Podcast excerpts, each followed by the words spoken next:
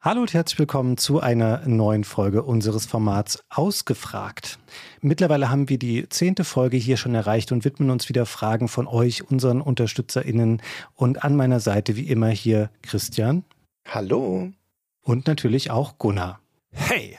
Und da es so ein bisschen eine Jubiläumsfolge ist und weil wir mittlerweile ja auch ein wirklich großer Cast an Menschen sind, die für euch hier Podcasts machen, passiert in dieser Folge was ganz Besonderes. Wir haben nämlich auch euch dazu aufgerufen, uns spezielle Fragen an Rahl und an Henna zu schicken und deswegen werdet ihr die beiden im Verlauf zu je einer Frage mit ihren Ausführungen hören. Wir beginnen aber mit einer Frage von Dennis an Chris Gunnar und mich. Und das ist eine ganz interessante Frage. Dennis sagt nämlich, dass wir alle davon träumen, der Held in unserer Geschichte zu sein. Und gerade Videospiele bieten uns mannigfaltige Möglichkeiten des Erlangens von Ruhm und Ehre. Aber der größte Held ist nichts ohne den dunklen Bösewicht, den es zu überwinden gilt. Welcher Videospiel-Bösewicht wärt ihr gerne und was würdet ihr mit eurer Macht anstellen? Und ich gebe die Frage zunächst weiter an Christian. Ah, ich wäre ja am liebsten gar kein Bösewicht, aber wenn Dennis schon so fragt, ich habe kurz überlegt, ob ich der Typ Bösewicht bin, der euch die besten Antworten jetzt wegschnappt, da ich als erste antworte, aber nein, das bin ich nicht. Ich glaube, ich habe etwas, was vermutlich keiner von euch hat.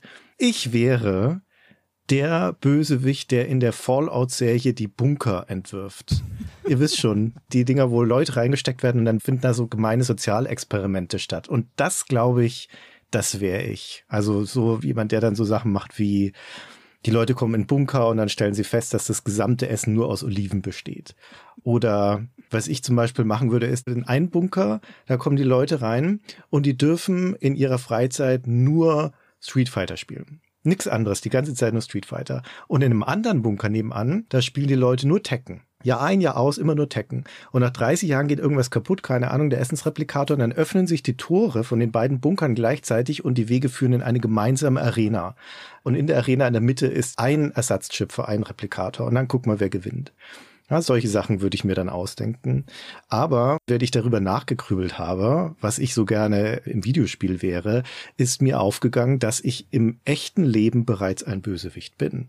Und vielleicht sogar der gemeinste von allen, ein wirklich dunkler. Ich bin nämlich der Typ, der alles subtil falsch ausspricht. Ich sag China und in Hannover kriegen zwei, drei Menschen Migräne. Ich sage Fazit und irgendwo fährt ein Auto in den Graben.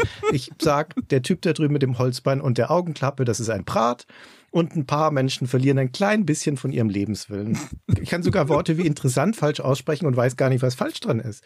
Das ist meine Superkraft und ich kann das in jeder Sprache. Ich kann die Sachen in Englisch falsch aussprechen, in Französisch, in Spanisch, vermutlich sogar in Chinesisch.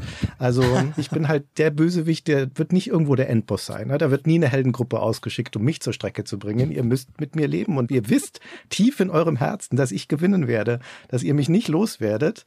So wie der Pentium gesiegt hat auf dem Prozessormarkt, so siegt siege ich in der Welt. Das ist so schön. so, Gunnar, was wärst du für ein Bösewicht? Ich muss dazu noch kurz anfügen, dass ich neulich das Unterstützerhörspiel Mord im Studio voller Stolz allen Leuten vorgeführt habe, die ich kenne. Unter anderem meiner Tochter, die dem auch ganz gut folgen konnte. Und hinterher hat sie aber gesagt, boah, der Christian spricht jedes S falsch aus. Was soll denn das? Oh. Steht ihr das schon zu in ihrem Alter, so zu urteilen? Ist natürlich ein hochdeutsch erzogenes Kind, daran merkt man es gleich, ja. Mit quasi hannoverschen Eltern. Wobei das natürlich im Original hannöversche Eltern sind. Wir erlauben uns auch die eine oder andere Exzentrik. Und total abgefahren ist, dass du ja eben gesagt hast, ich kann sogar interessant aussprechen und weiß gar nicht, was falsch ist. Ja, da hast du es ja auch richtig ausgesprochen das erste Mal. Sonst sagst du jedes Mal interessant interessant. Sag ich das? Ja, jedes Mal. Das fällt mir selbst gar nicht auf. Okay, das ist ja interessant. ja, genau. So, jetzt zurück zur Bösewichterfrage. Da habe ich gar nichts richtig zu, zu sagen. Ich kann mich gar nicht mit Bösewichtern in Filmen oder in Videospielen identifizieren und bin nicht auf den schlauen Gedanken gekommen, wie Christian daraus so eine allgemeine Denkübung zu machen. Ich will nie der Bösewicht sein. Ich spiele immer die gute Seite in solchen Spielen. Ich hasse es, wenn man die böse Seite spielen kann. Ich mache das auch nie. Das spricht mich nicht an. Ich will nicht der Unhöfliche sein und so. Ich will immer der Gute sein, der alten Damen über die Straße hilft. Ich kann mir natürlich Bösewichter gut angucken, aber das muss dann distanziert sein. Also in einem Film zum Beispiel, ja, Hannibal Lecter ist natürlich ganz unterhaltsam, wenn er über Bohnen redet und solche Sachen. und wie er dich verzehren will oder so. Oder Lucifer in der gleichnamigen Serie.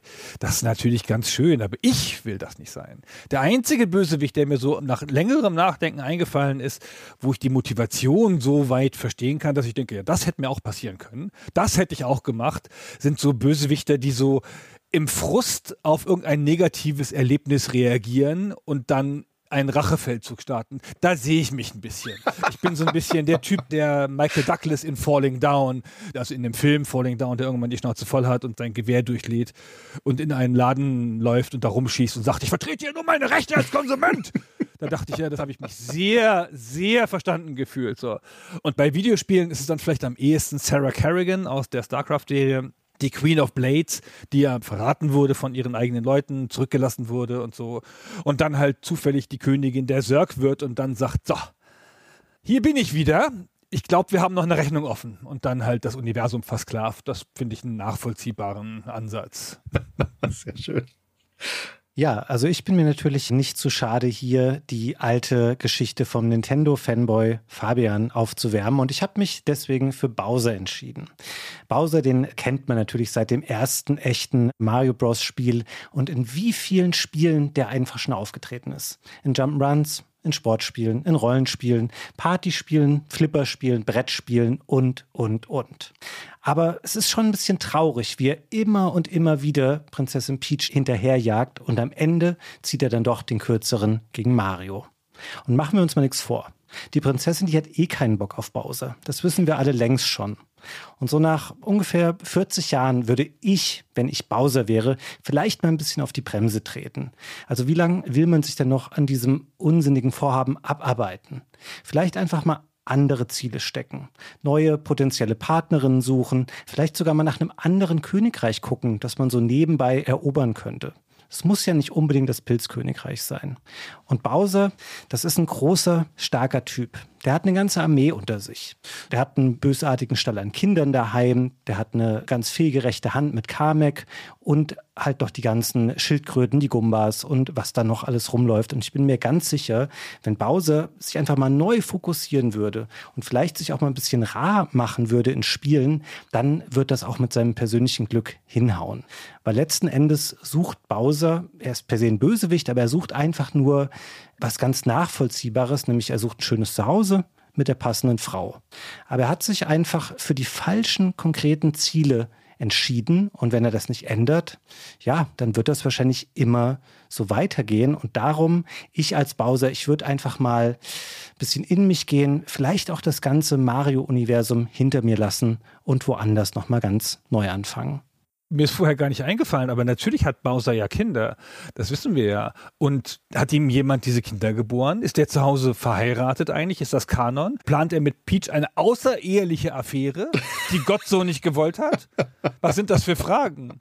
Das ist lustig, dass du das sagst, weil ich war erst nur bei dem Bowser Junior, den man ja immer in den letzten Jahren so sieht. Und dann ist mir eingefallen, nee, der hat ja noch so eine ganze Wagenladung an ja. sieben, acht anderen Kindern, also Wendy und Morton und die ganzen, die es schon auf dem Super Nintendo gab. Aber es ist eine gute Frage. Ich glaube, das wäre nochmal ein ganz eigenes Podcast-Thema, wer eigentlich die Mutter all dieser Bowser-Kinder wohl war vermutlich der Grund dafür, warum er so böse ist heutzutage. Ne? Das ist seine Ex.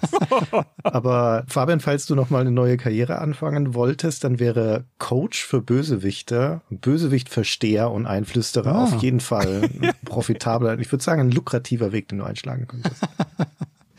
Schön. Okay, dann kommen wir doch zur zweiten Frage und die wurde gestellt von Tim. Tim ist jahreszeitlich gestimmt und fragt, endlich ist es soweit, der Wind frischt auf, die Blätter fliegen, das Tageslicht kommt auf immer kürzere Intermezzi vorbei. Er möchte gerne von uns wissen, gibt es Rituale, die sich im Herbst bei euch bahnbrechen? Bestimmte Spiele, bestimmte Rezepte oder gar bestimmte Deko? Gunnar. Deko? Was ist das für eine Frage? Sehe ich aus wie jemand, der sich kleine Herbstbäumchen ins Zimmer stellt? Ich bemühe mich, meine Umgebung funktional zu halten, in der spezifischen Gunnar-Variante von unordentlich funktional. Also auf Deko verzichte ich. Herbstgames habe ich auch nicht. Habe ich jedenfalls gedacht, wer hat denn Herbstgames? Gibt es überhaupt sowas?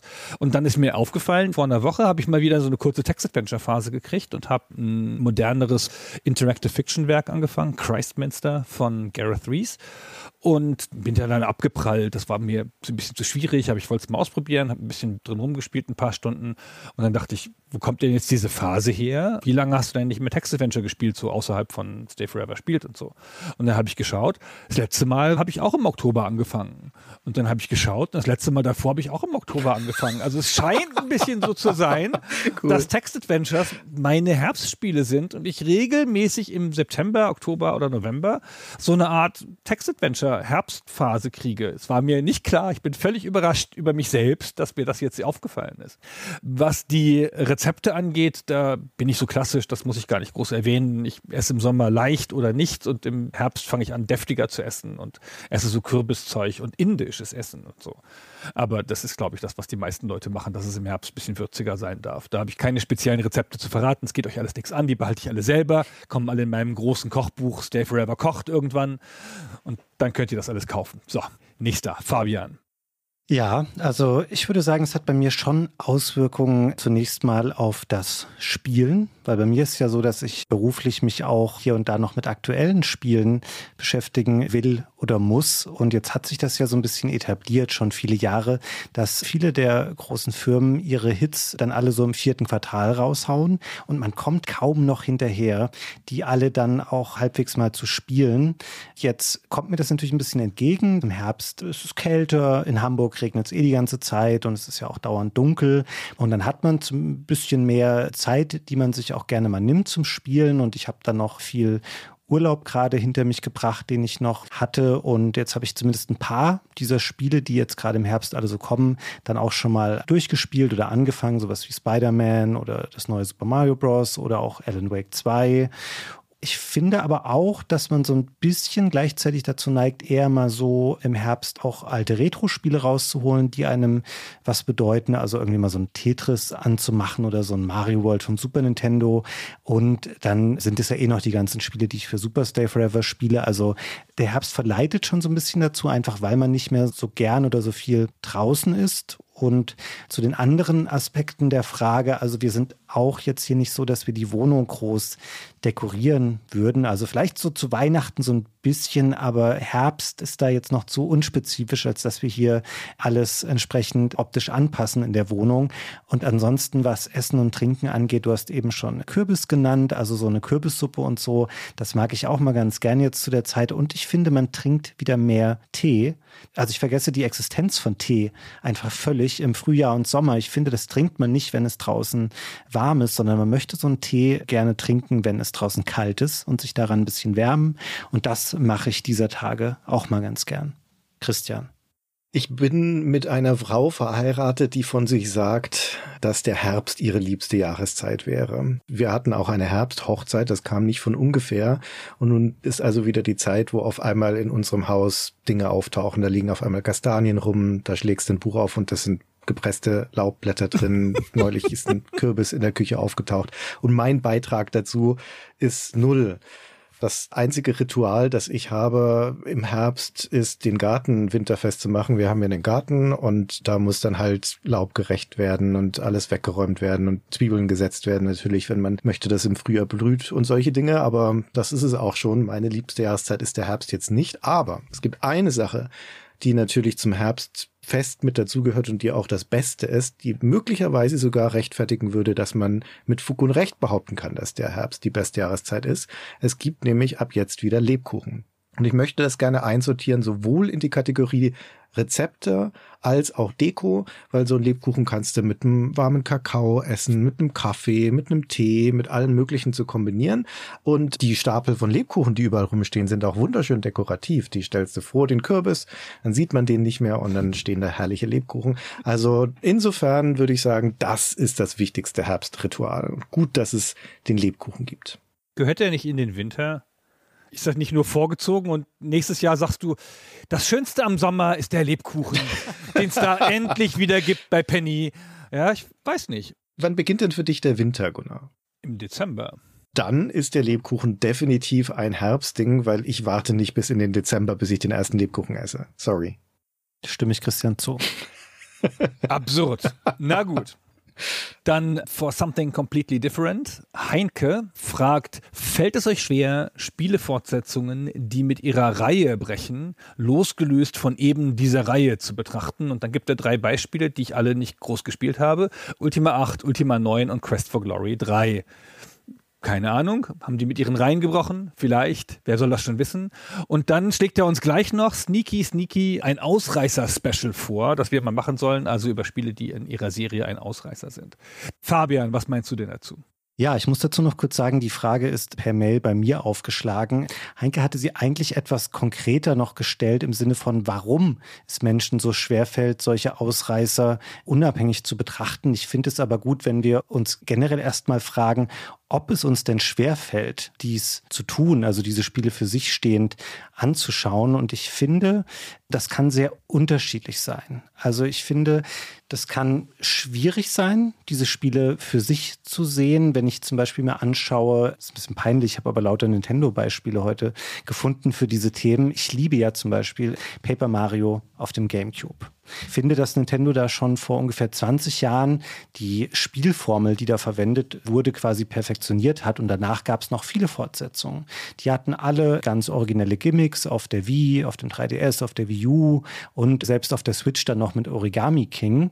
Und natürlich versuche ich dann diese Spiele für sich zu betrachten, aber die bleiben natürlich im gleichen Genre, und man kann das dann kaum ausblenden, dass die in bestimmten Bereichen schon besser sein könnten, weil eben der Beweis dafür schon mal erbracht wurde.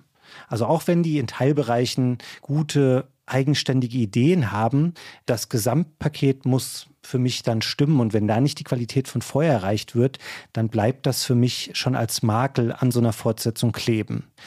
Und es gibt noch andere Fälle, wo mir das ein bisschen schwerfällt. Das hat eher einen technischen Hintergrund. Also zum Beispiel beim Übergang von der 2D zur 3D-Grafik. Das ist jetzt vielleicht eine wirklich unpopuläre Meinung, aber ich war zum Beispiel nicht komplett aus dem Häuschen, als ich das erste Mal Final Fantasy VII gesehen habe. Das hatte ganz tolle Videosequenzen und das wirkte sehr aufwendig, aber ich finde so diese 3D-Figürchen, die man auf diese gerenderten Hintergründe geklebt hatte, das war nicht das, wie ich es mir im Vorfeld zum Beispiel vorgestellt hatte nach Final Fantasy VI, was ja noch auf dem Super Nintendo in 2D war. Und ähnlich ging es mir auch mit Zelda 3 und später dann Ocarina of Time. Also Ocarina of Time ist in ganz vielen Bereichen ein ganz tolles Spiel, aber das sieht jetzt nicht so in jeder Ecke seiner Welt wirklich toll aus. Also auch hier ist es ein bisschen schwer, das von den Vorgängern zu trennen. Aber grundsätzlich muss man natürlich sagen, jede Fortsetzung, die was grundlegend verändert oder ausprobiert oder erneuert, der sollte man natürlich schon mit der Zeit und auch der Offenheit begegnen, die das Spiel für sich betrachtet verdient hat. Und ich bin jetzt nicht so in der Ultima-Serie drin, aber Heinke hat wahrscheinlich Ultima 8 und 9 auch deswegen genannt, weil die wahrscheinlich nicht so tiefgründig waren oder ein bisschen oberflächlicher als die Vorgänger. Und da muss ich zum Beispiel sagen, das wäre für mich gar kein Problem oder einen Makel dieser Spiele, weil so ein Tiefgang, das macht für mich nicht unbedingt den Unterhaltungswert von einem Videospiel aus. Also ich finde, man muss das sehr für sich betrachten. Ich finde aber nicht, dass grundsätzlich Fortsetzungen, die Dinge verändern, sich an den Vorgängern messen lassen müssen. Christian kann das sicherlich gleich besser ausführen mit Ultima. Aber wir wissen doch alle, warum Heinke diese Frage gestellt hat. Das sind die einzigen beiden Ultimas, die er in seiner beeindruckbaren Jugend gespielt hat. Und das sind die, die alle doof fanden. Das ist wie die Leute, die mit dem schwarzen Album Metallica angefangen haben und denken, ja, das ist eine coole Band. Und dann kommen alte Leute wie ich daher und sagen, ja, aber alles nach der Master of Puppets war doch scheiße. Und diese Jugenderinnerung will er verteidigen, so ist es. Christian, sag du mehr dazu. ich würde da gleich weitermachen, weil mein Vorschlag wäre auch gleich gewesen, mal den Heinke direkt auf die Couch zu legen, den Spieß umzudrehen. Warum stellt er uns die Frage mit Ultima 8? Also, das ist jetzt natürlich eine Unterstellung, aber vielleicht ist seine Vermutung, dass Spiele ungerechter behandelt werden, als sie das eigentlich würden, wenn sie für sich stehen würden, weil sie Teil einer Serie sind und wo eine Erwartungshaltung an sie angelegt wird, die vielleicht nicht gerechtfertigt ist. Das würde man bei Ultima 8 schon sagen können, würde ich denken, weil da gab es eine lange Serie vorher, wo eine bestimmte Formel etabliert wurde, wie ein Ultima-Spiel zu funktionieren hat und dann kommt auf einmal eines und bricht in Teilen mit dieser Formel kann man da eigentlich noch unbefangen drauf gucken und das Spiel für sich beurteilen, ohne es in die Ultima-Tradition zu stellen. Und ich würde sagen, nein, also zumindest mir fällt das sehr schwer. Klar könnte ich das losgelöst betrachten, aber das steht ja nun mal in der Serientradition. Es heißt ja Ultima. Sie haben es ja so genannt. Es spielt ja in diesem Kosmos. Also es soll ja eine Gemeinsamkeit da sein. Deswegen finde ich sogar nachvollziehbar, dass man das in der Serientradition betrachtet. Nichtsdestotrotz, die Sachen, die verändert wurden, in dem Fall Fall jetzt zum Beispiel die Perspektive, die Steuerungsmechanik und so. Da kann man natürlich dann die Frage stellen, ist das eine gelungene Erneuerung oder nicht? Bei Ultima 8 kommen halt die meisten Leute, mich eingeschlossen, leider zu der Schlussfolgerung, das war jetzt nicht unbedingt die beste Idee. Aber ja, warum ist das so? Ich würde ja denken, das hat schlichtweg damit zu tun, dass wenn man ein Spiel spielt und es einem gut genug gefällt, dass man auch das nächste Spiel spielen möchte, dann hat man ja eine gewisse Erwartung daran, was einem gut gefallen hat und hat die Erwartung, dass diese Elemente, die einem gut gefallen hat, im nächsten Serienteil wieder drin sein werden. Und klar, wenn das möglicherweise nicht erfüllt wird, dann kann sich eine Enttäuschung einstellen. Ich würde aber auch sagen, dass so eine Veränderung, das Beispiel Ultima 8 ist ja jetzt eher ein Beleg oder ein Beispiel für eine Veränderung ins Negative oder ins angenommen Negative, etwas schlechter geworden ist. Es kann ja auch in die andere Richtung gehen. Wenn ich nochmal an Fallout erinnere, zum Beispiel, Fallout 3 bricht ja nun auch sehr deutlich im Kampfsystem vor allen Dingen mit der Tradition der Serie vorher und gilt aber allgemein als ein gefeiertes und sehr geschätztes Spiel. Also das muss ja gar nicht unbedingt negativ sein und es ist trotzdem Teil der Fallout-Reihe. Das wären meine Gedanken dazu, was das Ausreißer-Special angeht. Ja, das ist an sich natürlich eine schöne Idee man merkt es schon an meiner Formulierung, da kommt jetzt noch ein Aber. Ich finde es eigentlich immer ganz schön, wenn die Spiele, die als Ausreißer besprechenswert sind, dann auch als Einzelstück besprochen würden. Also ich hätte kein Problem mit einer Ultima 8 Folge zum Beispiel zu machen oder eine Ultima 9 Folge insbesondere. Das ist ein Spiel, das mir ja sehr gut gefallen hat damals. Und selbst ein Quest for Glory 3 ist ein Spiel, von dem ich sagen würde, ja komm, das können wir so behandeln. Also ich bin jetzt kein so großer Fan davon, sowas zusammenzubündeln in diesem Fall. Ich weiß nicht, ob ich eine Ultima 8 Folge brauche. Ich weiß überhaupt nicht, ob ich noch viele Ultima Folgen brauche. Aber mal gucken. Wir hatten bisher noch nicht so viele. Sorry, da kommen noch welche. Wenn wir eine Ultima-Folge machen, dann eins bis drei, habe ich ja schon mal gesagt. Dann gehen wir wieder in die Chronologie zurück. Ich finde, du hast das alles richtig eingeordnet. Da habe ich nicht so viel zu, zu sagen, wie man diese Serienteile betrachtet. Es ist halt ein Risiko, oder? Ich meine, Spieleentwicklung ist halt ein Risiko. Und du machst halt einen Teil, der mit dem Konzept bricht. Und dann ist es entweder der große Serienerneuerungsteil, das Resi 4, oder es ist halt das Ultima 8 geworden, weil die Sachen dem nicht standhalten können das ist halt Pech, ja, wenn es halt nicht ein liebloser Nachklapp ist oder so. Und das weiß man vorher nicht. Spielentwicklung ist nie ganz einfach und mei. Und außerdem, wie meine Oma immer sagt, was den einen sie ein Uhl, ist den anderen sie ein Nachtigall. Und damit möchte ich meinen Beitrag schließen. ich will vielleicht noch als kurzen Nachtrag hinzufügen, dass die Kritik an Ultima 8 ja in der Regel auch nicht ist, das funktioniert nicht mehr wie Ultima 7 oder das ist kein Ultima mehr, sondern Kritik ist, die Änderungen, die sie vorgenommen haben, funktionieren für sich genommen nicht so toll. Also gerade diese Jump'n'Runnigen, Action-Adventurigen Passagen in der ISO-Grafik, das funktioniert halt einfach nicht so toll. Und dieses Urteil würde gelten, völlig unabhängig davon, ob das Ultima heißt oder nicht. Guter Punkt. Eigentlich ist es ja kein Bruch. Sie haben ja nicht bewusst sagen wollen, jetzt machen wir das alles kaputt, sondern sie haben halt eine leichte Erneuerung versucht, die nicht geklappt hat. Naja, wurscht. Ja, es ist ja auch ein stilistischer Bruch, es ist ja ein Dark Ultima jetzt und so und ich würde aber sagen, das ist sogar der Teil daran, der noch am besten funktioniert. Aber das versteht man natürlich auch besser dann, wenn man weiß, dass die Ultima-Serie vorher anders war. Die Wirkung ist natürlich schwächer, wenn du das jetzt einfach so für sich genommen wahrnimmst. Na, Klammer zu. Ja, passend zum Thema versuchen wir jetzt hier auch eine kleine Neuerung. Es kommt nämlich der erste unserer angesprochenen Gastbeiträge dieser Folge. Es ist eine Frage, die wir für Rahl bekommen haben. Gestellt wurde sie von Uli. Er möchte gerne wissen. Rahl, du hast da bereits sehr viel wissenschaftlich und journalistisch gearbeitet. Aber warst du schon selbst versucht, eigene Stories oder Romane zu schreiben? Und sollte dies sogar schon geschehen sein, gibt es die irgendwo zu lesen? Hi Fabian und hi Uli. Vielen Dank erst einmal für die Frage, die ich tatsächlich immer mal wieder zu hören bekomme. Und es ist auch eine Frage, die ich mir selber immer wieder stelle. Die Antwort, kurz und knapp gesagt, lautet Nein. Ich schreibe derzeit keine eigenen Geschichten Ich habe aber wohl immer mal wieder darüber nachgedacht, was, glaube ich, auch ein ganz logischer Schritt ist, wenn man sich sehr viel mit Geschichten befasst, in meinem Fall eben Horrorgeschichten, dann kommt auch immer die Idee, könnte ich das eigentlich auch selber schreiben? Ich bin aber zum Schluss gekommen, dass ich das nicht könnte. Und ich glaube, das liegt zum einen daran, weil mir zu einem gewissen Teil das Talent fehlt. Wobei ich sagen würde, dass Talent eigentlich nur einen kleinen Teil ausmacht, sondern vor allem hat es auch was mit Handwerk zu tun. Und das habe ich schlicht nie gelernt. Beim journalistischen und wissenschaftlichen Schreiben, das habe ich von der Pike auf gelernt. Das habe ich in der Uni gelernt, das habe ich auf dem Arbeitsmarkt gelernt. Und ich bin auch immer noch weiter dabei, das zu entwickeln, zu verfeinern und so weiter und so fort. Beim erzählerischen Schreiben, also beim kreativen Schreiben, habe ich aber nie derartiges gelernt. Das heißt, da fehlt mir einfach eben dieses handwerkliche Wissen an der Stelle. Mir fällt insbesondere in Pen-and-Paper-Runden, wo ich selber sehr gerne Spiel leite, auf, dass mir das durchaus Spaß machen könnte. Aber ich glaube, dass ich an vielen Stellen einfach zu cineastisch denke. Ich kann mir gute Settings überlegen, gute Atmosphären aufbauen. Aber wo es bei mir hapert, sind so Dinge wie Charaktere ausfeilen, einen kohärenten Plot entwickeln und so weiter und so fort. Also von daher, nein, von mir gibt es leider nirgendwo Erzählungen zu lesen. Ich glaube auch nicht, dass ich hier an den Punkt kommen werde, wo ich sie selber schreiben werde. Daher überlasse ich diese Bühne von Kultur schaffen, lieber anderen Leuten und na, bleibe auf meiner Seite, wo ich die Kultur dann rezipiere. Liebe Grüße!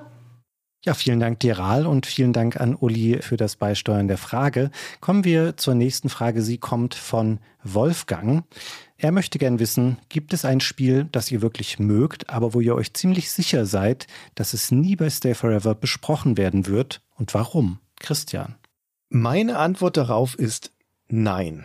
So ein Spiel gibt es nicht. Warum? Nun zum einen, weil es ist ja ein kleiner Kreis hier, der in diesem Podcast entscheidet, was für Themen wir nehmen. Ich muss ja eigentlich nur Gunnar irgendwie rumkriegen. Und wenn das mit Überzeugung nicht klappt, dann probieren wir es halt mit Erpressung äh, oder mit Kuhhandel du darfst die nächsten zwei Spiele bestimmen, dafür darf ich dann eins bestimmen oder sowas.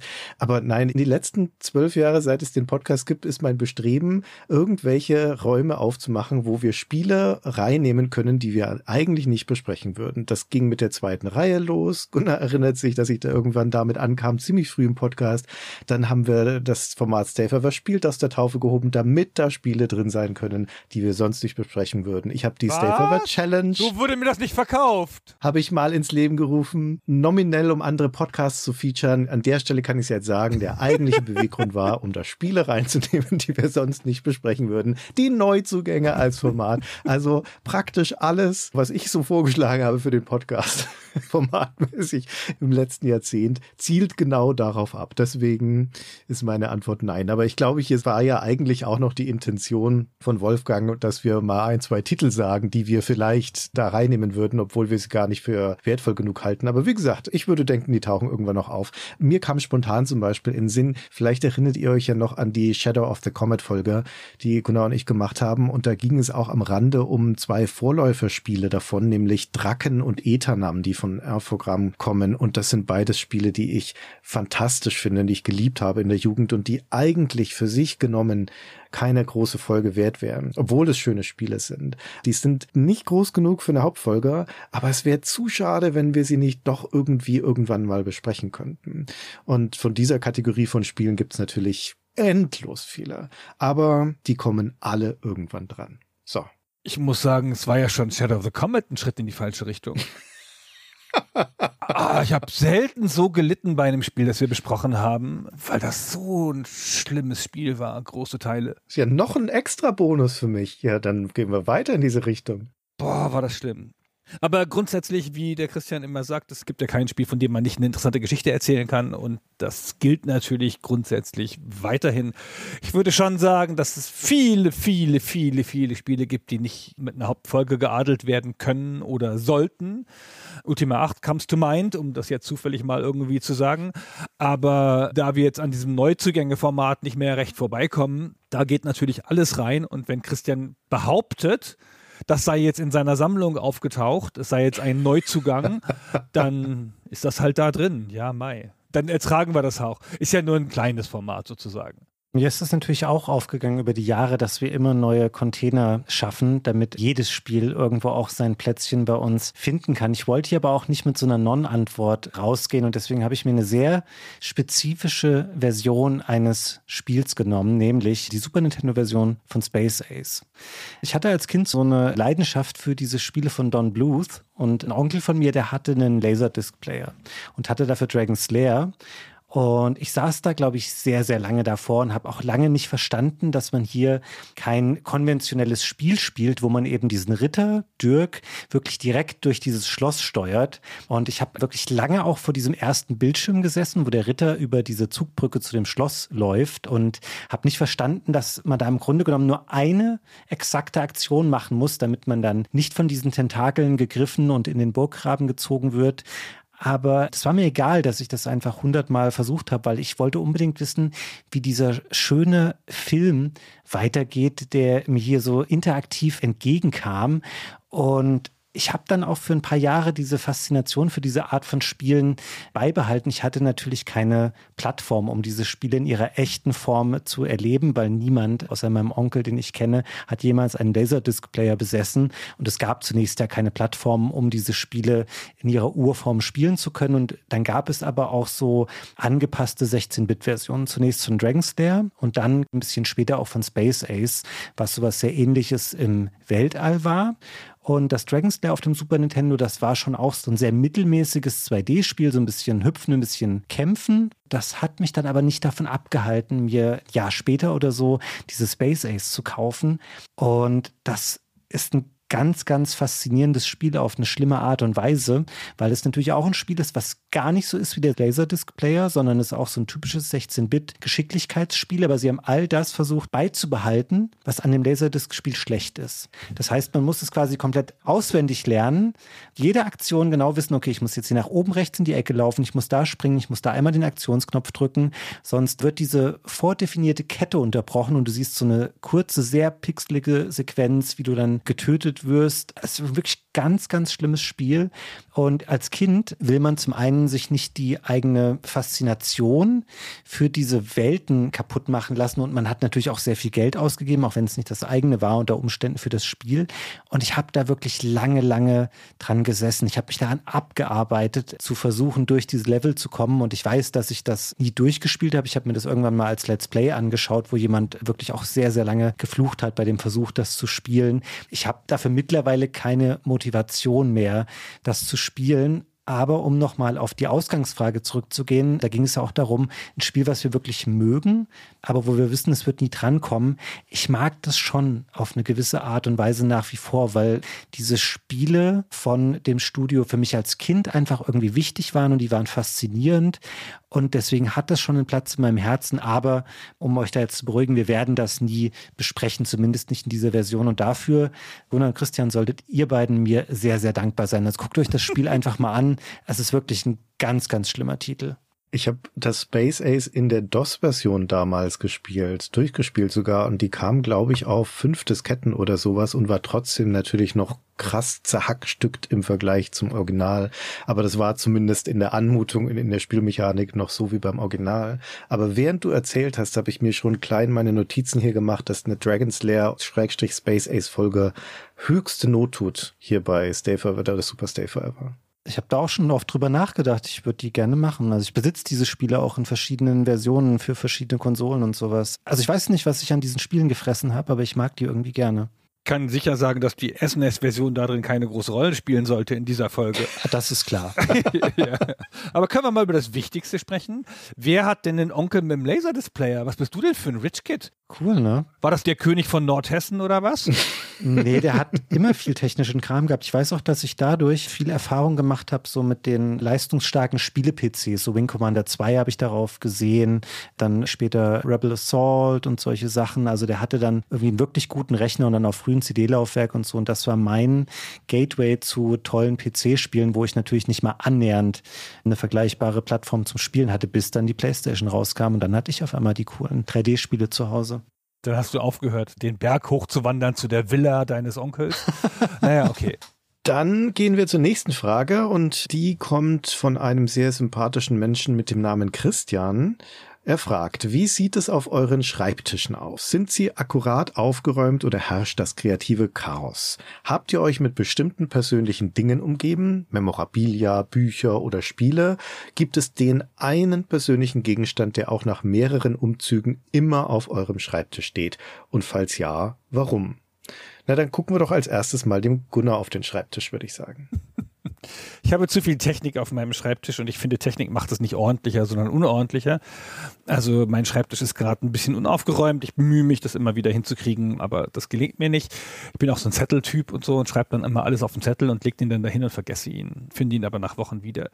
Was ich aber tatsächlich habe, sind persönliche Gegenstände, die mich seit vielen Jahren begleiten. Und das eine davon ist eine bemalte Mankubus-Zinn-Miniatur, die mein Freund Holger, mit dem ich früher in der D&D-Gruppe gespielt habe, in der Schulzeit, also vorm Abi und so, die hat der gekauft und selber bemalt und mir geschenkt, als ich bei GameStar angefangen habe. Und dann habe ich die seitdem durch alle Jobs immer behalten. Und als ich dann von der GameStar zur GamePro gewechselt bin, hat die GamePro-Redakterin Stefanie für alle Leute in der Redaktion eine kleine Star Wars-Figur gekauft, von der sie glaubte, dass sie der Person am meisten entspricht. Und dann habe ich den Imperator bekommen. Dann habe ich jetzt auch eine Imperator-Figur auf meinem Schreibtisch. So, das sind die Sachen, die mich immer begleiten. Ansonsten ist mein Büro ja ein, ich bin ja nicht in einer Firma, sondern im Slave Forever Hauptquartier ein Nerd-Traum mit alten Konsolen, Büchern und Spielen und so. Wer hat denn damals von der Steffi die Wookie-Figur bekommen? Ich glaube Kai. Sehr gut. Bei mir ist das so, mein hauptsächlicher Arbeitsplatz ist zu Hause, weil die Firma, wo ich sonst noch angestellt bin, da verfolgen wir nicht mehr die Idee fester Arbeitsplätze. Das heißt, da sucht man sich immer wieder einen neuen Platz und von daher kann ich da keinen Schreibtisch fest für mich beanspruchen oder einrichten. Und wie sich das hier zu Hause verhält, da würdet ihr jetzt sehr unterschiedliche Antworten bekommen, wenn ihr mich oder meine Frau fragen würde. Aber zum Glück fragt ihr mich. Ich würde grundsätzlich sagen, ich habe das auch nochmal gewissenhaft überprüft in der Vorbereitung auf diese Aufnahme, dass ich den Schreibtisch regelmäßig aufräume, weil Unordnung in mir dann irgendwann so eine Unruhe erzeugt und dann bilde ich mir ein, dass das mich vom Arbeiten abhalten würde. Wenn er gerade frisch aufgeräumt ist, dann steht da eigentlich nicht viel drauf. Also mein hauptsächlicher privater und auch für die Arbeit verwendeter Rechner, das ist ja ein Laptop und deswegen habe ich dann noch einen Monitor stehen, um daran auch vernünftig dann arbeiten zu können. So ein 3 zu 2 Format, was fürs Schreiben ganz gut ist und dann halt noch eine Tastatur und eine Maus und eine Lampe. Und ich habe da ein ganz schönes Bild stehen von meiner Frau und mir. Das haben wir mal machen lassen vor einiger Zeit. Und das hakt gleich auch so ein bisschen die Frage ab, was sich auch nach Umzügen immer wieder auf meinem Schreibtisch irgendwann einfindet. Aber es sind leider auch so Sachen, wenn ich da ganz ehrlich zu mir selber bin, die ich dann da mal hinlege und denke, ja, das räumst du gleich weg, aber dann bleiben sie liegen. Und je länger sie da liegen bleiben, desto weniger hoch ist dann noch meine Motivation, sie wegzuräumen, bis ich wieder genügend angesammelt habe. Das ist ein bisschen wie Leergut wegbringen. So läuft bei mir das Schreibtisch aufräumen. Also da liegt dann irgendwie ein Zollstock, den ich eigentlich in eine Schublade packen wollte, oder der Xbox-Controller, der in die TV-Bank gehört. Und vor allem Unterlagen, also Rechnungen, Post, Anleitungen oder alles andere, was irgendwie so in gedruckter Form kommt. Und das stapel ich da so lange so auf dem Schreibtisch vor mich hin, bis ich irgendwann ausflippe und dann alles weghefte. Und noch während ich das weghefte, schwöre ich mir auch schon, dass ich demnächst jede Rechnung und jedes Dokument sofort einfach immer abheften werde. Das mache ich dann aber doch nicht. Das heißt, es ist sehr tagesformabhängig. Wenn ich aufräume, dann ist da alles sehr clean und sehr schön. Aber es gibt zwischendurch ein bisschen diese Massephasen, würde ich, würde ich sagen, wo ich einfach sehr viel aufbaue wieder auf dem Schreibtisch, bis es wieder wegkommt. Und was hätte deine Frau geantwortet auf die Frage? Die hätte behauptet, dass da nie aufgeräumt wird, sondern einfach da immer sehr viel Zeug auf diesem Tisch rumliegt. Sehr gut. So ist es leider. Ich wünschte, ich könnte da jetzt einen bunten, nerdigen Kontrapunkt setzen zu euren Antworten, aber bei mir verhält sich das ziemlich genauso. Meine Schreibtische waren immer unaufgeräumt und so ist es auch jetzt. Ich sitze an einem weißen IKEA-Schreibtisch, der meiner Frau gehört. Als wir unsere Haushalte zusammengelegt haben, hatte jeder einen Schreibtisch. Es gab aber nur ein Arbeitszimmer und dann wurde nach Ästhetik entschieden, nicht von mir, sondern von ihr und deswegen sitze ich jetzt an dem. Und da ist mein Laptop drauf und das ganze Arbeitsmaterial. Links liegen mehrere Notizblöcke, ein Xbox-Controller, Ladegerät auf der rechten Seite, ein Stapel Spiele für meine Sammlung. Das Universum der Unendlichkeit liegt noch hier, das Spielbuch, das Gunnar und Mari neulich gespielt haben und Rechnungen, Steuerunterlagen. Alles in wilder Mischung, ein paar Trockenfrüchte, wenn ich snacken möchte. Ich habe neulich, das ist noch nicht so lange her, da habe ich entdeckt, dass es getrocknete Mangostückchen gibt.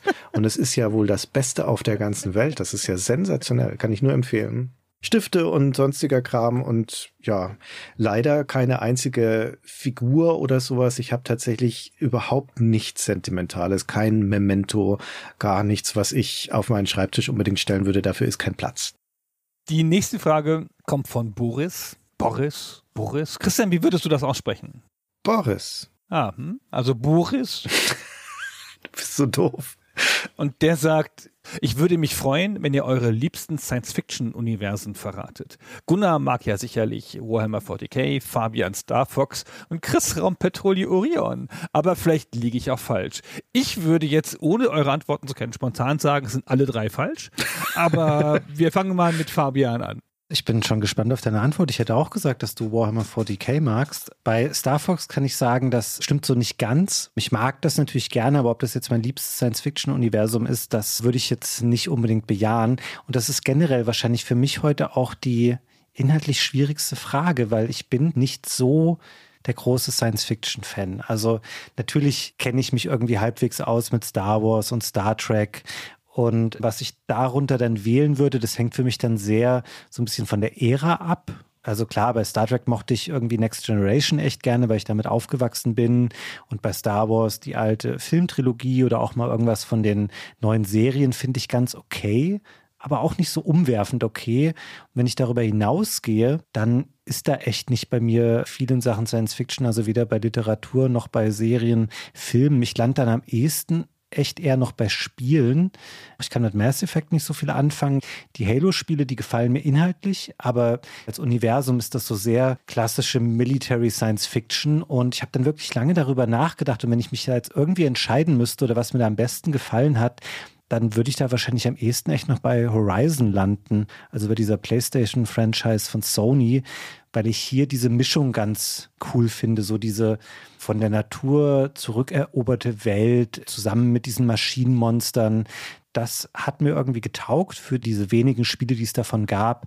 Aber ich bin hier echt ein Amateur und deswegen gebe ich die Frage jetzt einfach ganz schnell weiter an Christian. Danke, Fabian. Ich bin ein bisschen zu jung für Raumpatrouille Orion man mag es kaum glauben, aber das ist an mir vorbeigegangen. Ich bin aufgewachsen mit Star Trek The Next Generation. Das war die Science-Fiction-Serie meiner Jugend und meines jungen Erwachsenenseins und das wäre auch nach wie vor mein Lieblings-Science-Fiction-Universum und auch meine Lieblingsart von Science-Fiction. Ich habe auch die dazugehörigen Spiele gern gespielt. Ich habe auch die Interplay-Spiele zur alten Serie super gerne gespielt. Also das ist eigentlich mein Universum. Und ich bin in dieser Zeit, so Ende der 80er, frühe 90er, das ist ja die Star Wars-Lücke. Da ist die alte Trilogie vorbei, die neue noch nicht im Kino. Ich bin da mitten so rein geboren quasi in meiner Jugend. Deswegen ist Star Wars jetzt nicht so das große Ding. Babylon 5 lief im Fernsehen, aber damit bin ich nie warm geworden. Also, nee, es ist Star Trek. Aber grundsätzlich bin ich eher auf der Seite von Fabian. Ich mag Science Fiction zwar sehr gerne, aber ich bin jetzt nicht so ein Riesenfan von bestimmten fiktionalen Universen. Also völlig egal, was für welche das sind, auch Fantasy-Universen und sowas. Ich kann mich da nicht so wahnsinnig drin verlieren.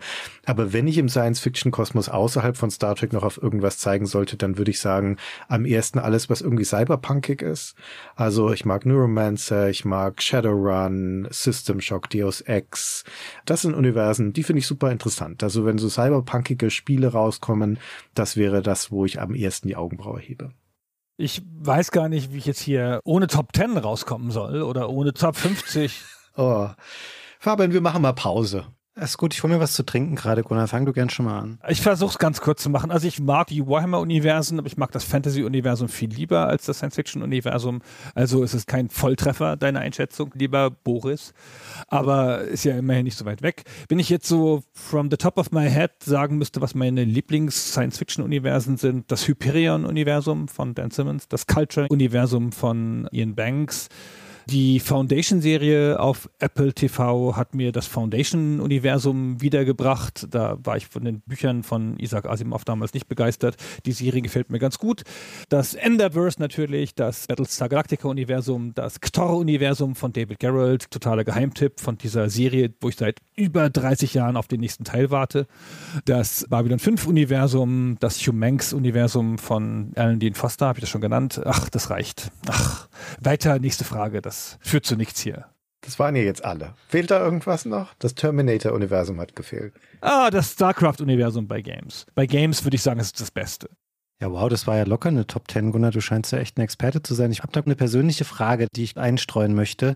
Ich war kurz noch versucht, statt Horizon Assassin's Creed zu sagen, weil es ja diese ganze Ebene gibt um diesen Animus, wo so ein Typ in so einem futuristischen Stuhl sitzt und dann sind es alles nur Erinnerungen, die das tatsächliche Spiel abbilden. Dann war ich mir aber unsicher, muss Science Fiction zwangsläufig in der Zukunft spielen oder geht es nur um die Fiktion an sich daran oder muss das irgendwie was sein, was noch nicht zu unserer Zeit passiert ist? Nee, Science Fiction soll in der Idealform eine gedankliche Weiterentwicklung des Jetzt sein in eine fiktive Zukunft. Ja, aber das existiert ja in unserer Gegenwart nicht. Das wirkt ja für uns sehr futuristisch. Und dann war ich mir unsicher, ob ich das dann nehmen kann, weil ich mir nicht sicher war, ob das in der Gegenwart spielen soll, diese ganze Forschungslabor-Komponente von Assassin's Creed. Es müsste also in der Zukunft angesiedelt sein. Ist ja ein bisschen deine Sache, wie du das siehst. Ich finde, Science Fiction heißt nicht, dass es da Raumschiffe geben muss oder sowas oder Raumschlachten oder 50.000 Jahre in der Zukunft spielen muss. Es kann auch im nahen Jetzt spielen, aber weiß ich nicht. Assassin's Creed, ja gut, vielleicht. Aber so dolle ist es ja nicht. Wir wissen ja gar nichts über das Universum, außer dass es da Labore gibt. Ja, ich glaube, wenn man sich damit viel beschäftigen würde, ich bin da irgendwann so ein bisschen ausgestiegen und habe die Spiele mehr wegen ihres Spielinhalts gespielt und weniger wegen der Geschichte. Wahrscheinlich ist das schon alles ausgestaltet mittlerweile und da gibt es wahrscheinlich eine ganze Menge außenrum, wenn man das denn wissen wollen würde. Jetzt würde mich das auch interessieren, du als Experte hier, Gunnar, für Science-Fiction-Szenarien. Ist Fallout für dich ein Science-Fiction-Szenario? Aber ja. Obwohl es ja eigentlich Retro-Science-Fiction ist. Ja, genau. Also ich finde diese ganzen Parallelwelt-Sachen, die ja in sich eine Science-Fiction-Komponente haben sollen, weil sie ja futuristische Technologie aus dieser Sicht weiterdenken, ist das noch ein Science-Fiction-Universum. Aber könnte auch sein, dass es eine Spielart ist und man sagt, das ist jetzt nicht richtig Science-Fiction im klassischen Sinne, weil es ja nur so eine Fake-Science hat und nicht versucht, das irgendwie weiterzuentwickeln. Ich habe auch kurz überlegt, ob das Dishonored-Universum, das mir sehr gut gefällt, ich bin ein ganz, ganz, ganz großer Fan der Dishonored-Spiele, oh ja. ob das da zählt. Aber da habe ich dann gedacht, sind doch zu wenig Raum Raumschiffe drin, um das zählen zu lassen. Und zu viel Magie. Ja, genau. Na gut, haken wir die Science-Fiction-Frage ab. Kommen wir zum nächsten Gastbeitrag hier. Der kommt von Henna. Er hat nämlich eine sehr interessante, sehr große Frage gestellt bekommen von Raphael. Raphael würde gerne von dir, Henna, wissen, was ist dein Lieblingsstück Hardware und wieso? Ah, eine schwierige Frage, denn ich bin hin und her gerissen. Wähle ich jetzt aktuelle Hardware oder historische? Ich bin natürlich fasziniert von Hardware-Klassikern, logisch, sonst wäre ich nicht hier. Ich schätze aber durchaus auch neue Hardware, denn die ist doch etwas alltags- und spieletauglicher. Ja, meine riesige, tastenstrotzende 100.000 dpi Lasermaus, die möchte ich zumindest in Counter-Strike nicht unbedingt eintauschen gegen meine allererste Maus vom Atari ST mit quietschender Kugel, auch wenn die historisch natürlich bedeutsamer ist. Erwähle ich jetzt also was Historisches oder was Praktisches? Und ich entscheide mich für beides, denn ich habe auch ein antikes Stück Technik, das von historischer Relevanz und gleichzeitig alltagstauglich ist. Ein altes Peripheriegerät, das moderner Technik sogar etwas voraus hat, meine IBM Model M Tastatur. Ich bin viel Schreiber, ja, die Stay Forever Kollegen, die wissen das nur zu gut, die müssen ja ständig ausufernde Recherchedokumente von mir lesen. Und somit bin ich auch ein Freund guter Tastaturen. So sehr, dass ich zeitweise sogar zwei Tastaturen gleichzeitig benutzt habe, für jede Hand eine, mit so schönen lauten Blue-Switch-Tasten. Aber von diesem Setup bin ich anlässlich der Episode zum IBM-PC vor ein paar Jahren umgestiegen auf dieses fast 40 Jahre alte, aber unverwüstliche Modell M von 1985 mit USB-Adapter. Aber was macht diese uralte grau-beigefarbene Tastatur nun zu meinem liebsten Stück Hardware? Nun, sie nutzt diese unvergleichliche Knickfedertechnik oder Buckling Spring Technik von IBM in den einzelnen Tasten Und diese Technik hat einen noch präziseren Druckpunkt als mechanische Schalter und genau den richtigen Widerstand und die richtige Schreibmaschinenakustik dazu. Es gibt einfach kein besseres Schreibgefühl. Vielleicht mit Ausnahme der noch älteren und noch lauteren IBM Modell F, der allerersten IBM PC-Tastatur, aber die hat kein zeitgemäßes Layout. Und solche Knickfeder-Tastaturen wie die Model M, die gibt es heute kaum noch, nur als teuren Nachbau in Kleinserie. Aber die großen Tastaturhersteller, die begnügen sich mit mechanischen oder mit Membrantastaturen. Leider an meinem Hauptrechner hängt heute auch wieder was moderneres, eine mittig geteilte Tastatur, denn diese ergonomische Form, die ist mir doch etwas wichtiger als laute Tippgeräusche. Aber die alte Model M, die hole ich immer wieder hervor, denn sie hängt an meinem Windows 98 PC. Und so wird sie mir hoffentlich noch lange Freude bereiten. Wahrscheinlich wird sie mich sogar überleben, denn diese alte IBM-Technik ist unsterblich, wie alle großen Klassiker. Ja, vielen Dank, Henna, für diesen Beitrag und vielen Dank an Raphael für das Stellen der Frage. Kommen wir zu unserer neunten Frage für heute. Sie kommt von Kim und sie ist auch ein bisschen zeitaktuell, so ähnlich wie die Herbstfrage. Sie wurde nämlich passend dazu gestellt, dass wir gerade Halloween gefeiert haben. Kim möchte gerne wissen, was ist unser liebstes Horrorspiel und was unser liebster Horrorfilm? Christian. Sprich für dich, ich habe nicht Halloween gefeiert. ich wusste, dass einer von euch beiden das noch kommentieren würde, weil ich mir auch gerade dachte, naja, gefeiert habe ich es jetzt nicht so richtig. Christian, hast du Halloween gefeiert und was ist dein liebstes Horrorspiel und dein liebster Horrorfilm? Nein, ich habe nicht Halloween gefeiert, aber ich habe auch nicht so viel dazu beizutragen, was Horrormedien, Filme und Spiele angeht damals, als ich in der Schule war, in den späten 80ern im Gymnasium, da war diese Phase, wo Videorekorder und VHS-Kassetten groß in Mode waren. Und da gab es bei uns Halbstarken natürlich die klassischen Zirkel, wo man sich abends getroffen hat, um diese ganzen Horror-Klassiker anzugucken. Also auch ein Halloween oder ein Nightmare on Elm Street und so weiter, Freitag der 13. Und da war ich nie dabei, weil ich viel zu viel Schiss hatte. Also da ist diese Horrorprägung an mir vorbeigegangen und dementsprechend die Menge von Horrorfilmen, die ich in meinem Leben gesehen habe, kann ich an einer Hand abzählen, glaube ich. Da würde ich aber dann empfehlen, wenn es eine Empfehlung sein soll, The Ring hat mir sehr gut gefallen in der US-Fassung. Oh Gott, das war so schrecklich. Also nicht falsch, aber schrecklich war das. Gruselig war das. Und beim zweiten habe ich überlegt, ob ich das überhaupt sagen soll, weil ich glaube, echte Horrorfans, die lachen mich jetzt aus, wenn ich das sage. Aber ich fand die Mothman Prophecies, diesen Film mit Richard Gere, auch ziemlich schaurig, aber auch ziemlich gut. Also der hat mir als Film auch sehr gut gefallen. Dementsprechend wäre das auch eine Empfehlung. Horrorspiele kenne ich natürlich viel mehr als jetzt Filme. Na, wir hatten vorhin zum Beispiel schon Shadow of the Comet. Das ist jetzt kein wirklich gruseliges Spiel, aber die Doch, das ist auch gruselig. Das steuert sich so gruselig und das spielt sich so gruselig. Ja, nicht gruselig im Sinne von erschreckend. Ach, wobei, das ist egal, welches Wort man sagt. Du wirst mir die Worte so oder so im Mund umdrehen. Also diese frühen Cthulhu-Spiele auch in Alone in the Dark und so. Rhymes of the Haunting würde ich da auch noch mit reinnehmen. Auch ein schönes Spiel. Diesen schönen Silent Hill mag ich lieber als Resident Evil, also den subtilen Horror, den psychologischen Horror im Zweifel lieber als den Jumpscare-Horror ein wirklich gruseliges Spiel, das ich ganz hervorragend fand und das ich sehr erschreckend fand, war Amnesia. Das erste Amnesia, bis heute noch ein super wirkungsvolles Spiel. Also wenn man sich gruseln möchte, würde ich das nach wie vor empfehlen. Aber das war es auch schon. Sowas wie in Dead Space zum Beispiel, was ein wirklich intensives Horrorspiel ist. Das war mir zum Beispiel zu anstrengend.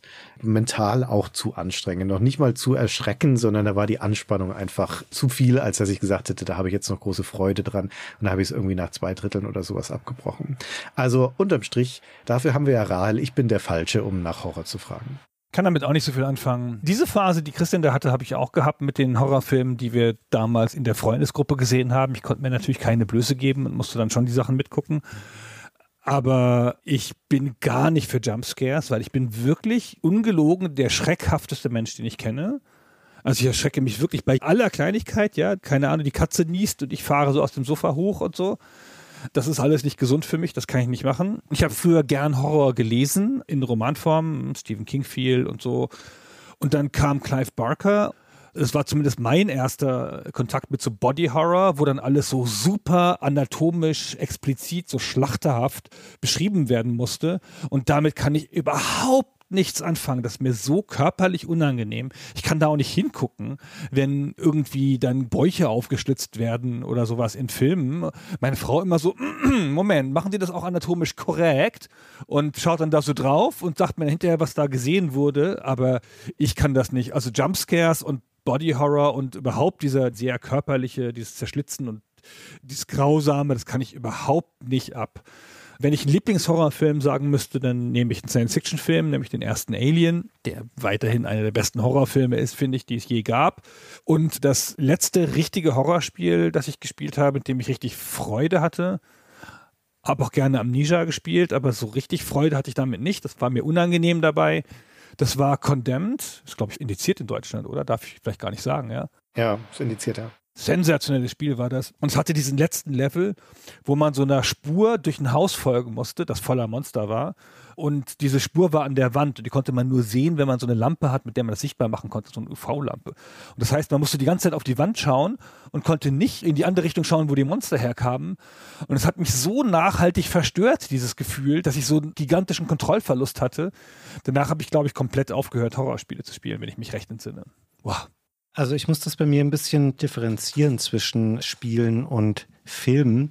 Bei Horrorfilmen geht mir das ähnlich wie euch beiden. Ich bin da ziemlich raus. Also ich hätte jetzt gar keine Kenntnis von den vielen guten Horrorfilmen, die es bestimmt in den letzten Jahren gab. Ich glaube, da kam eine ganze Menge, weil ich sehe auch immer sehr viel bei den ganzen Streamingdiensten, denke ich immer, oh, schon wieder hier so ein Horrorfilm und man liest auch immer viel über irgendwas wirklich Schockierendes, was jetzt gerade neu in die Kinos kommt. Ich guckt mir das nicht mehr an. Also ich kriege da wirklich so ein Unbehagen von. Ich mag weder diese extreme Spannung, noch mag ich extreme Brutalität. Bei Spielen kann ich das besser ab. Wahrscheinlich, weil man da selber auch noch einen Einfluss auf das Geschehen hat. Also natürlich erschrecke ich mich auch bei Spielen, aber ich habe das Gefühl, ich bin dem nicht so ausgeliefert wie bei einem Film. Und wenn ich jetzt unbedingt einen Horrorfilm nennen soll, dann ist das für mich was, was ich schon vor langer Zeit gesehen habe. Das war nämlich der erste Scream. Im Jahr 1996 kam der, glaube ich, raus. Ich fand den damals spannend, ich fand den unterhaltsam, der hatte auch so eine witzige und ironische Note und er hatte coole Darsteller. Ich habe den wirklich sehr, sehr häufig gesehen. Deswegen ist er wahrscheinlich auch nicht mehr so schlimm, weil ich genau weiß, was an welcher Stelle passiert. Deswegen schockiert er mich nicht mehr so doll oder kann mir keine Angst mehr machen. Aber den mag ich echt bis heute ganz gern. Und danach hört es bei mir echt irgendwann auf, weil ich viel einfach nicht gesehen habe. Und bei den Spielen bin ich nach wie vor ein bisschen offener. Und wer mich jetzt kennt, der wird wahrscheinlich denken, dass ich jetzt hier auch entweder ein Silent Hill oder ein Resident Evil sage, weil beides sind tolle Serien mit einigen wirklich tollen Ablegern, die es da auch von gibt. Aber bei mir ist es am ehesten das Dead Space, was dir, Christian, noch zu viel war. Das hat mich wirklich damals reingesogen. Und es ist interessant eigentlich auch im Hinblick auf die letzte Frage, weil es ja ein Science-Fiction-Spiel, finde ja nicht das, das Setting oder das Universum so toll, sondern wirklich einfach die pure Atmosphäre, die innerhalb dieses Spiels herrscht. Also diese Raumstation, wo alles düster ist und alles chaotisch, dieser Verfall Richtung Wahnsinn, den man da erlebt, die wirklich ekligen Monster und diese intensiven Kämpfe, die man da auch austragen musste, das hat alles für mich wirklich sehr, sehr gut funktioniert. Und ich habe auch mit großer Begeisterung Anfang diesen Jahres, also 2023, das Remake gespielt. Finde, dass das die Atmosphäre sehr gut aufgefangen hat und das Spiel wirklich behutsam modernisiert nochmal übertragen hat. Also nach wie vor echt ein ganz, ganz tolles Horrorspiel. Ich habe noch eine Frage, bevor wir dieses Horrorspielthema abschließen. Das hatte ich mir eben kurz notiert. Ist mir nämlich noch eingefallen. Ich hatte, dürfte so Mitte der 90er gewesen sein, ein Spiel am PC. Das kennt niemand und ich habe es, glaube ich, bei euch auch noch nie angesprochen. Das hat mir echt auch immer viel Angst gemacht. Das hieß Ekstatika. Kennt ihr das? Klar. Ja, klar. Okay. Das müssen wir mal besprechen, dass es ein Spiel, das eine Folge verdient hat. Das hatten wir sogar schon mal in der Folgenplanung locker. Das ist ein super Spiel, ja. Aber ich bin froh, dass ihr das kennt. Ich erinnere mich da nicht mehr an so viel. Das hatte so eine recht eigenwillige 3D-Grafik zur damaligen Zeit. Man war da in dieser Stadt unterwegs und so relativ wehrlos und dann auch komische Gegner und man war dem sehr ausgeliefert. Also ein beklemmendes Spiel, wenn man das irgendwie als Jugendlicher damals gespielt hat. Aber schön, dass ihr das kennt. Besprecht es gerne mal. Das war Alone in the Dark mit Ellipsen statt mit Polygonen. Ja, ganz genau so was. War auch schlecht zu steuern und auch grausam und schwierig und so. Aber auch sehr atmosphärisch. Ich habe da echt gute Erinnerungen daran. Habe es aber seit damals auch nicht mehr gespielt. Das müsste man mal überprüfen. Ja, aber dann ist es kaputt, so wie bei Shadow of the Comet. Da hat man eine Erinnerung dran, dann spielt man es und denkt man, ach, so war das. Ja, so war das, stimmt. So, wir haben noch eine letzte Frage und die kommt von Ralf. Ralf fragt, wenn ihr eine Konsole mit einem Zaubertrick in die aktuelle Zeit transferieren könntet, für welche würdet ihr euch entscheiden? Gemeint ist damit, die Spiele und die Controller bleiben gleich, aber die Hardware und die Grafik sind auf dem neuesten Stand. Also 4K, 60 Frames für alle Spiele, SSD-Laufwerk und so weiter. Gunnar, weißt du, was gemeint ist? Ist eine reichlich bizarre Frage, finde ich. Wenn ich eine Konsole aus der Vergangenheit holen müsste, würde ich, glaube ich, als erstes den Controller ändern. Weil wir erinnern uns mal, was die Konsolen alle für spillerige Originalcontroller hatten. Und wie gut Controller jetzt sind, das hat man ja, glaube ich, vielleicht ein bisschen vergessen. Naja, wo fandest du denn, dass eine wirklich große, erfolgreiche Konsole einen schlechten Controller hatte? Alle von Nintendo. Das ist jetzt reine Polemik hier an dieser Stelle. Ah, Shots fired. ah, nee. Ich finde, Controller sind eine der wesentlichsten Fortschritte der letzten 20 Jahre, 10, 15 Jahre. Findest du echt? Dass die Controller sich auf dieses Format jetzt geeinigt haben, wo alle Controller halt super sind. Da hat sich doch nichts mehr geändert seit PlayStation 2. Es ist alles das PlayStation 2 Pad bis heute. Ja, ist halt einmal super, ist ja wie bei der Ego-Shooter-Steuerung auf Konsole. Man hat da die perfekte Formel gefunden, hat man halt ein paar Jahre gebraucht, alles vorher war Schrott, alles nachher ist okay. So ist es halt. Vor dem PlayStation-Controller Wildwuchs und Horror, nach dem PlayStation-Controller langsamer inkrementeller Fortschritt in die Glorie, Aufstieg in den Himmel. Also da fangen wir jetzt ein eigenes Gespräch hier an, Gunnar, aber die Controller vorher waren anders, weil sie natürlich auch keine Analogsticks und sowas brauchten. Ne? Also sowas wie Mega Drive Controller oder Super Nintendo Controller, die waren doch auch top für das, was sie leisten mussten. Rein die Verarbeitungsqualität. Ich finde, wie klapperig die sind und so, wie schlecht der Druck ist, wie schlecht die Buttons sind, auch die D-Kreuze und so im Vergleich zu späteren Controller. Aber ist ja auch wurscht. Ich finde, wenn ich eine neue Konsole habe, dann auch gerne den Controller erneuern. Mit der Grafik, die da auf neuestem Stand ist, meint man dann, wenn ich jetzt das Atari VCS in die Zukunft, in die jetzige Gegenwart holen kann, meint das, dass dann die Grafik modernisiert ist mit Polygon Engine oder irgendwas? Oder meint das, dass es weiterhin die originale Auflösung ist? Oder die originalen Figuren auf dem Bildschirm, aber die können ja mit 4K nichts anfangen. Ich verstehe nicht ganz, was ihm da vorschwebt, dem Fragesteller. Ich stelle mir vor, wie du auf dem VCS Pac-Man in 4K mit 60 Frames pro Sekunde spielst. Aber das Flackern ist noch da natürlich. das Flackern ist doch da, genau.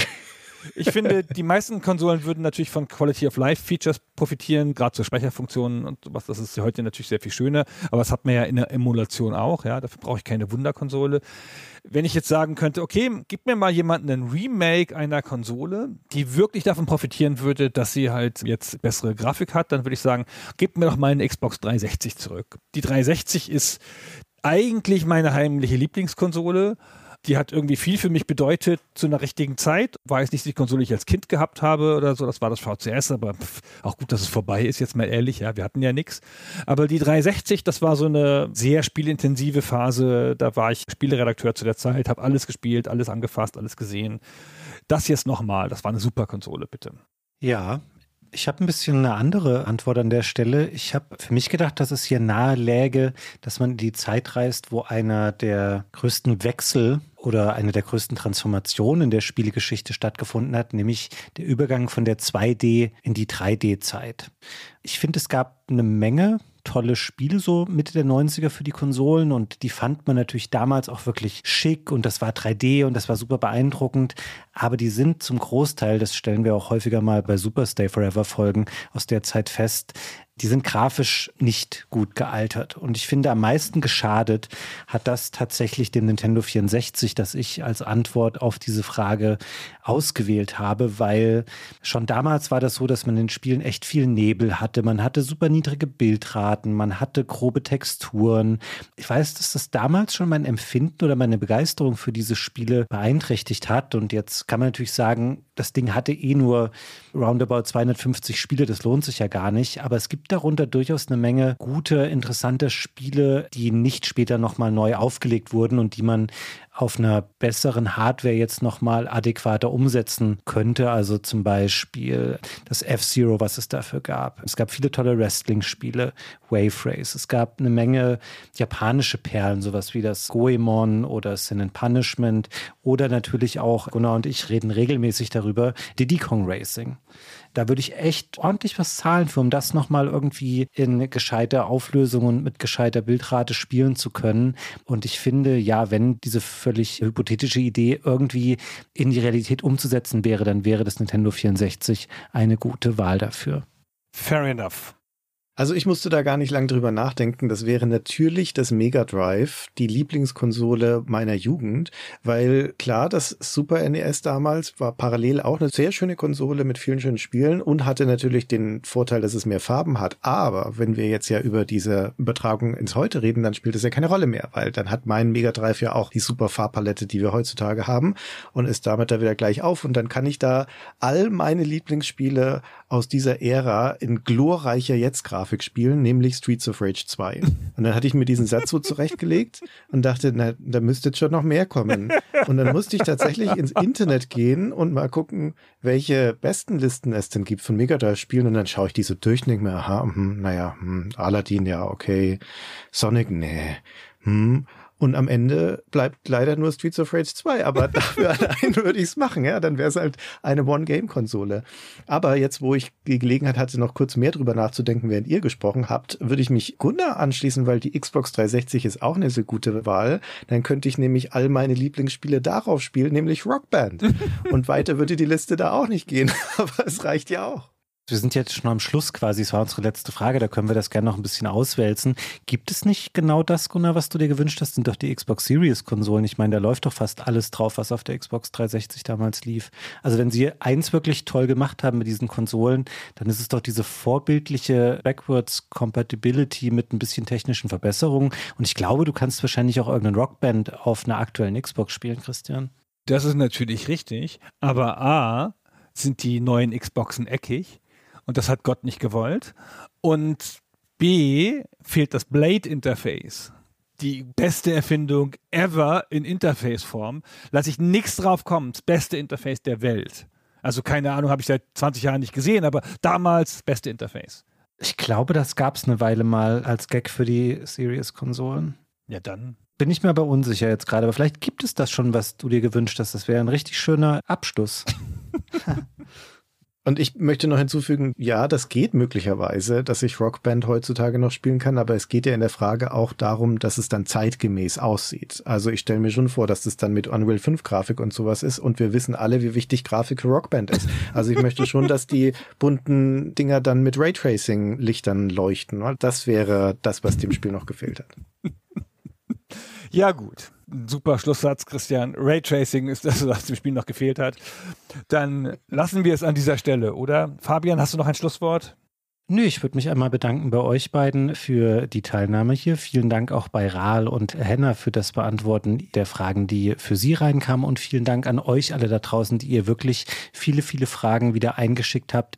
Wir haben uns alle Fragen angeschaut, die ihr geschickt habt. Seid nicht böse, wenn eure Frage jetzt nicht dran kam. Wir müssen es natürlich immer ein bisschen ausfiltern, da wir sonst hier endlos lang sitzen würden. Die kommen alle in den Pool und können gegebenenfalls bei der nächsten Runde ausgefragt dann noch berücksichtigt werden. Ja, auch von mir, euch allen vielen Dank fürs Zuhören und bis zum nächsten Mal. Ja, und dir, Fabian, natürlich wieder vielen Dank fürs Kuratieren und Auswählen der Fragen. Sehr gerne. Ciao. Tschüss. Tschüss.